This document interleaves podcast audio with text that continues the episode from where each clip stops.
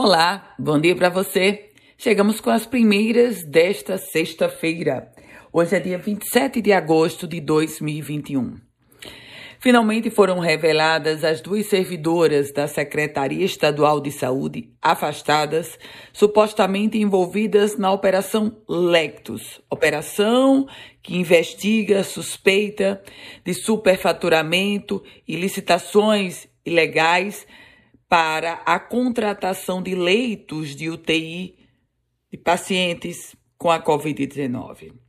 São elas, as servidoras, Maura Vanessa Sobreira, ela que era secretária adjunta de saúde, e a coordenadora de operações de hospitais e unidades de referência, Gilzandra de Lira Fernandes.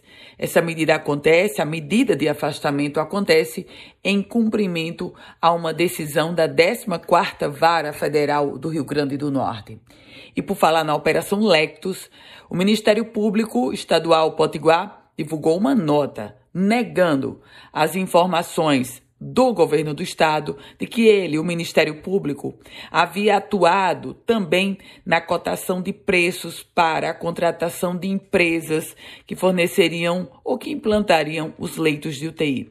O Ministério Público afirmou na nota que não participou de qualquer decisão sobre aquisição ou contratação de itens.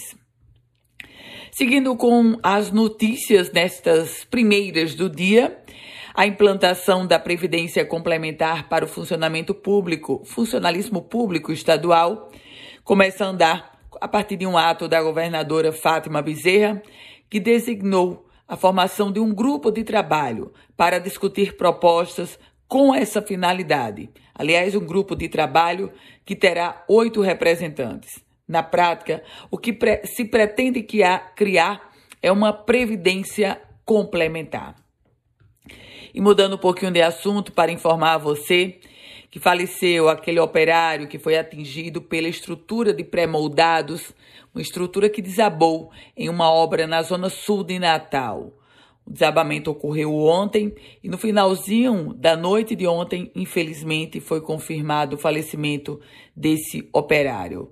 O acidente ocorreu no bairro de Ponta Negra, zona sul da capital potiguar.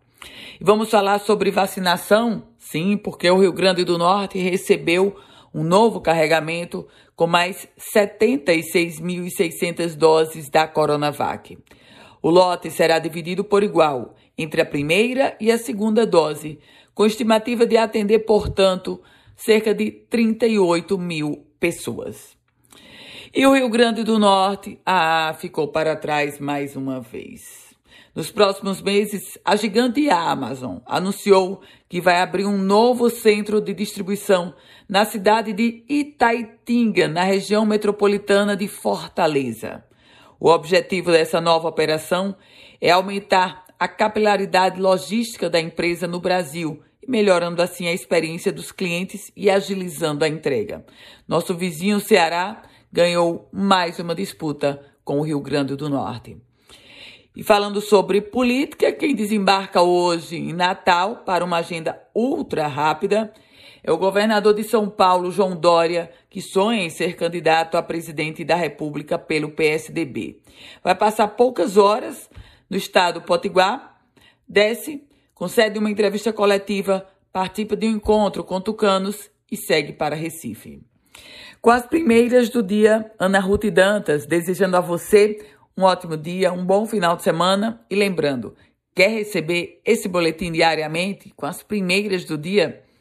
Manda uma mensagem para o meu WhatsApp no 98716 8787.